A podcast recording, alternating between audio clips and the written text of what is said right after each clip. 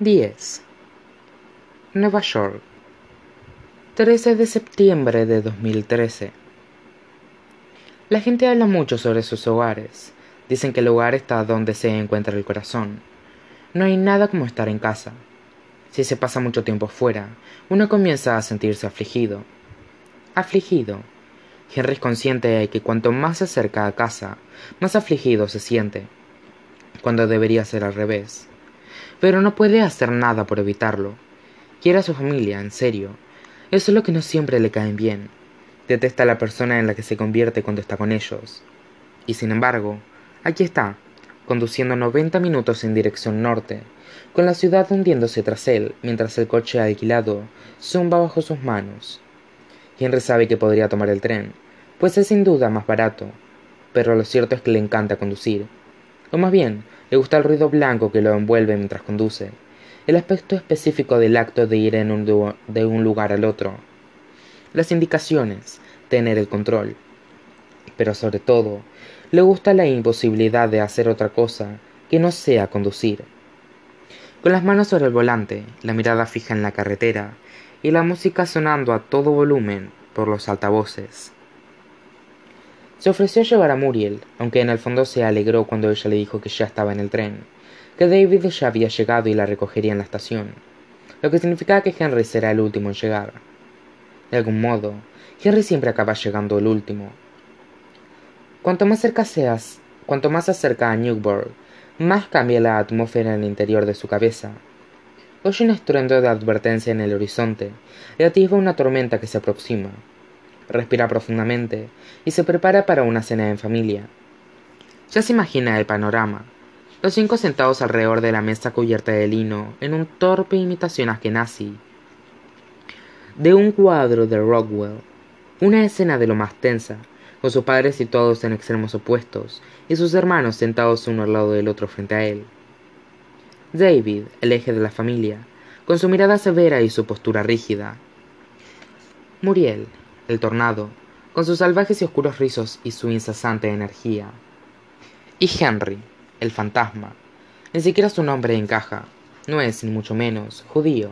Se lo pusieron en deferencia a uno de los amigos más antiguos de su padre. Por lo menos sí parecen pertenecer a la misma familia. Si alguien echara un rápido vistazo a la mesa, podría distinguir con facilidad las similitudes entre alguna de las mejillas, mandíbulas o cejas de los comensales. David lleva las gafas como su madre. Se las coloca en la punta de la nariz para que el marco superior divida su mirada. Muriel sonríe como su madre, a menudo y de manera franca, y se ríe también como ella, con la cabeza inclinada hacia atrás y emitiendo un sonido radiante y enérgico. Henry ha heredado los rizos sueltos y negros de su padre y los ojos verdes grisáceos de su madre aunque algunas de las características de sus progenitores han quedado extraviadas por el camino. Le falta la firmeza de uno y la alegría del otro. Sus hombros y el contorno de su boca conforman detalles sutiles, que siempre lo hacen parecer más un invitado que un miembro de la familia. La cena transcurrirá de la siguiente manera. Su padre y su hermano hablarán de medicina, y su madre y su hermana de arte mientras Henry aguarda con horror el momento en que las preguntas se dirijan a él. El momento en que su madre expresa sus preocupaciones en voz alta, su padre encuentra un pretexto para usar la palabra desarraigado. David le recuerda que ya casi tiene 30 años y Muriel lo anima a ser responsable, responsable de verdad, como si sus padres no estuvieran pagándole a ella todavía las facturas del móvil. Henry sale de la autopista y nota cómo el viento se levanta en sus oídos atraviesa el centro de la ciudad y oye un trueno en el interior de su, de su cráneo. La energía estática que produce la tensión. Sabe que llega tarde. Siempre llega tarde. Este hecho ha sido el inicio de muchas disputas, y hubo un tiempo en que creía que no era más que un despiste de por su parte, antes de darse cuenta de que se trataba de un extraño instinto de supervivencia, un descuido intencionado, aunque subconsciente, una forma de retrasar la inevitable e incómoda necesidad de presentarse en casa de su familia, de sentarse a la mesa, acorralado entre sus hermanos y situado frente a sus padres, como un criminal ante un pelotón de fusilamiento. Así pues Henry llega tarde, y cuando su padre abre la puerta, él se prepara para que le eche en cara su retraso con el ceño fruncido, para que señale de manera mordaz que sus hermanos siempre se las arreglan para llegar cinco minutos antes. Pero su padre se limita a sonreír. Aquí estás, le dice con una mirada resplandeciente y cálida, y cubierta de bruma. Puede que esta cena familiar difiera de las demás. Mirad quién ha llegado, exclama su padre, conduciendo a Henry hasta el estudio. ¿Cuánto tiempo sin vernos? le dice David, estrechándole la mano, porque aunque ambos vienen a la misma ciudad, joder, sus caras se encuentran incluso en la misma línea de metro. La última vez que Henry vio a su hermano fue aquí, durante la primera noche de Hanukkah. Henry. Ve un borrón de rizos oscuros antes de que Muriel le arroje los brazos alrededor del cuello. Le besa la mejilla y le deja una mancha de pintalabios color coral, que luego tiene que limpiarse frente al espejo del pasillo. Y en ningún momento entre que salen del estudio y se dirigen al comedor, se hace mención alguna a la longitud de su pelo, que, de algún modo, siempre está demasiado largo, o al aspecto del jersey que lleva puesto, que tiene tejido desgastado, pero también es la prenda más cómoda que posee. Nadie le dice ni una sola vez que está demasiado delgado, o que le sentaría bien tomar más el sol, o que parece cansado, a pesar de que todos esos comentarios suelen venir acompañados de observaciones punzantes sobre cómo no debe de ser demasiado difícil estar al frente de una librería en Brooklyn. Su madre sale de la cocina, quitándose un par de manoplas del horno. Le toma la cara con las manos, sonríe y le dice que se alegra mucho de verlo. Henry le cree. Por nuestra familia, brinda su padre cuando se sientan a comer. Reunida de nuevo, es como si se encontrara en otra versión de su vida, no en una versión futura o pasada, sino en una paralela, una en la que su hermana lo admira y su hermano no lo menosprecia, en la que sus padres están orgullosos de él y toda censura se ha evaporado, como el humo tras un incendio. No se había dado cuenta de lo mucho que la culpa estaba presente en sus lazos familiares. Sin su carga, se siente mareado y ligero, eufórico. Su familia no mencionaba a Tabita, o la proposición de matrimonio fallida, aunque están al tanto de su ruptura. La silla vacía pone en evidencia el desenlace de los acontecimientos ocurridos hace unos días, pero nadie hace el amago de fingir que forma parte de una tradición familiar. Hace un mes, cuando Henry llamó a David por teléfono para contarle lo del anillo, su hermano le preguntó casi distraídamente si pensaba que ella aceptaría su proposición. A Muriel no le caía bien, pero nunca le caían bien ninguna de las parejas de Henry. No porque fueran demasiado buenas para él, aunque seguro que también lo pensaba, sino simplemente porque le parecían aburridas, una extensión de lo que sentía por el propio Henry. En ocasiones, lo llamaba la tele por cable. Sí, tal vez estos canales sean una alternativa mejor a quedarse contemplando el techo. Pero no ponen más que reposiciones. Reposiciones. Al único que vio ligeramente con buenos ojos fue a Robbie, e incluso entonces Henry sabía que era debido al escándalo que se armaría si alguna vez se le ocurría llevarlo a casa de sus padres. Muriel es la única que está al tanto de que su relación con Robbie había ido más allá de la simple amistad. Es el único secreto que ha conseguido guardarle. La escena resulta de lo más desconcertante. La actitud de David es cálida y curiosa. Muriel es atenta y amable, su padre presta atención a todo lo que dice y parece verdaderamente interesado en sus palabras. Su madre le dice que está orgullosa. ¿De qué? le pregunta él, sinceramente confundido, y ella se ríe, como si la pregunta se le antojara absurda. De ti.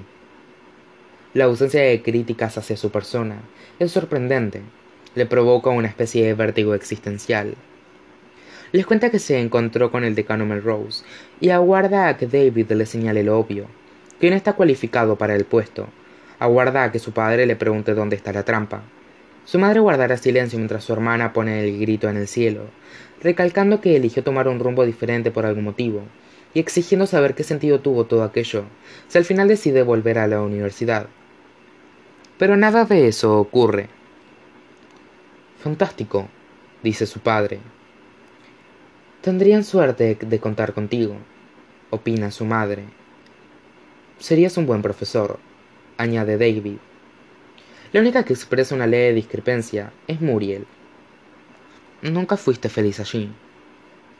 Pero sus palabras no desprenden ningún reproche, sino un intenso sentimiento de protección. Tras acabar de cenar, todos se retiran a sus respectivos rincones, su madre a la cocina, su padre y su hermano al estudio, y su hermana afuera, para contemplar las estrellas y sentirse conectada con el entorno, que suele ser sinónimo de fumarse un porro. Henry se dirige a la cocina para ayudar a su madre a lavar los platos. Yo friego y tú secas, le dice ella pasándole un paño. Se sumen en un ritmo agradable, y entonces su madre se aclara la garganta. Siento lo de Tabita. Comenta en voz baja, como si supiera que el tema es tabú. Siento que malgastarás tanto tiempo con ella. No lo malgasté, responde Henry, aunque en realidad sí lo siente así. Su madre enjuaga un plato. Solo quiero que sea feliz. Te lo mereces. Sus ojos resplandecen, y Henry no está seguro de si es debido a la extraña escarcha que cubre su mirada, o si son meras lágrimas de madre. Eres fuerte e inteligente, y tienes éxito. No sé, yo... dice Henry, secando uno de los platos. Sigo pensando que os he decepcionado. No digas eso, lo regaña su madre, que parece herida de verdad. Le acaricia la mejilla.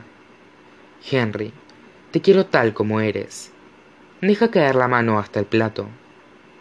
Ya termino yo, le dice ella. Ve a buscar a tu hermana. Henry sabe perfectamente dónde se encuentra. Sale al porche trasero y ve a Muriel sentada en el columpio, fumándose un porro y contemplando los árboles en, una postura pensativa. Siempre se sienta de la misma manera, como si estuviera esperando a que alguien le saque una foto. Es algo que él ha hecho de una en, en una o dos ocasiones, pero ella siempre acaba teniendo un aspecto rígido y poco natural. Muriel consigue que las fotos espontáneas parezcan preparadas. Los tablones de madera crujen un poco bajo sus pies, y ella sonríe sin levantar la mirada. Hola, Anne. ¿Cómo sabías que era yo? Le pregunta sentándose a su lado. Siempre caminas de forma sigilosa, responde ella pasándole el porro. Henry da una larga calada y aguanta sin exhalar el humo hasta que nota cómo se le sube la cabeza. Es una sensación suave y vibrante. Se pasan el porro mientras estudian a sus padres a través del cristal. Bueno, a sus padres y a David, quien va pegado a su padre, adoptando sus mismas poses. Me dan escalofríos, murmura Muriel. Es inquietante, en serio. Ella suelta una risita. ¿Por qué no quedamos más a menudo? Estás muy ocupada, responde él, pues es mejor que decirle que en realidad no se llevan muy bien. Ella le apoya la cabeza en el hombro. Para ti siempre tengo tiempo. Fuman en silencio hasta que se les consume el porro, y su madre les grita que es la hora del postre. Henry se incorpora, con la cabeza dándole vueltas de un modo agradable. ¿Quieres un caramelo? le pregunta Muriel, ofreciéndole una lata. Pero al abrirla, Henry ve el montón de píldoras rosas. Los paraguas.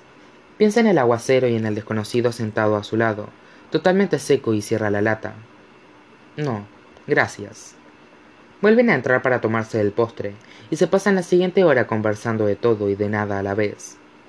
La situación le resulta tan agradable tan intensamente agradable, sin tener que soportar observaciones sarcásticas, disputas ridículas y comentarios pasivo-agresivos, que a Henry le parece estar todavía conteniendo la respiración, aferrándose al subidón de la marihuana, con los pulmones en llamas, pero con el corazón pletórico. Se pone en pie, dejando el café a un lado. Debería marcharme. Puedes quedarte a dormir, le ofrece su madre, y por primera vez en diez años le dan ganas de quedarse. Se pregunta cómo sería despertarse aquí y encontrarse con esto, con la calidez, la tranquilidad y la sensación de que encaja en su familia. Pero lo cierto es que ha sido una velada demasiado perfecta.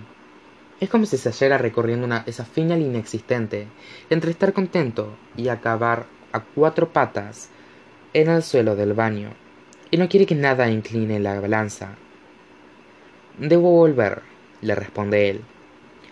Tengo que abrir la tienda a las diez. Trabajas muy duro.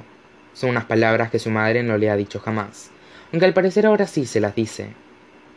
David le agarra el hombro, le dirige esa dichosa mirada impregnada de bruma y le dice, Te quiero, Henry. Me alegré de que te vaya tan bien. Muriel le envuelve la cintura con los brazos. Espero que nos veamos pronto. Su padre lo acompaña hasta el coche, y cuando Henry alarga la mano, lo envuelve en un abrazo y le dice, Estoy orgulloso de ti, hijo. Y una parte de él quiere preguntarle el motivo, para provocarlo, para poner a prueba los límites del hechizo, para obligar a su padre a vacilar, pero es incapaz de hacerlo. Sabe que no es real, no es un sentido estricto, pero le da igual. Aún así, lo hace sentir bien.